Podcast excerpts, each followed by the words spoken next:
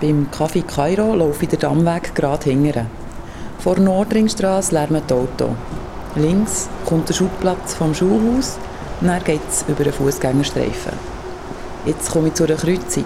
Rechts rauf geht die Polygonstrasse, links runter der Talweg. Und geradeaus ist ein Haus. Ich höre sie schon üben. Wegen den Tönen und den Plakaten vom Musikfestival weiss ich, dass ich hier am richtigen Ort bin, beim Konzertlokal Werkstatt. Die Eva Grossenbacher, die mit ihren Geschwistern das Lokal führt, wartet auf mich. Sie ist Musikerin und spielt Geige im Ensemble Polygon, wo das 48-Stunden-Konzert spielt.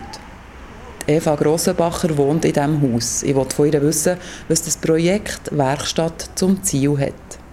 Was wir wollen, ist eine gemütliche Atmosphäre und nicht so eine distanzierte Atmosphäre, die man manchmal ein erlebt. In, in klassischen Konzerten ist das ja, manchmal gibt es die Tendenz, nicht überall, aber ähm, wir es ein bisschen, äh, ein bisschen lockerer haben, ein bisschen familiärer haben. Locker ist es. Von uns sieht es immer noch aus wie eine alte Werkstatt, die so mal war. Gemütlich ist es definitiv. Als ich schnell hineinschaue, sehe ich, dass der Raum mit schönen Teppichen ausgelegt ist und einlädt, zum Herhocken oder sogar herliegen. Und auch familiär ist es, respektive es kommt aus der Familie von Eva Grossenbacher.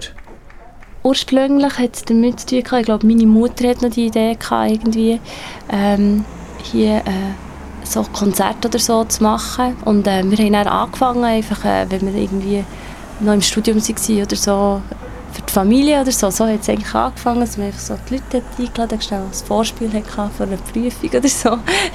Es ist ein Familienatelier, ja. Ich würde es so sagen, ja. Und das Familienatelier gibt es erst seit drei Jahren. Die Eva Grossenbacher hat eine eigene Musikschule und unterrichtet in der Werkstatt. Ihre Schwester ist Balletttänzerin und hat in der Werkstatt eine Ballettschule. Und ihr Bruder ist auch Musiker und gibt in dieser Werkstatt Konzerte. Die drei Geschwister wollen das Atelier auch klein und familiär behalten. Sie haben keine Ausbaupläne.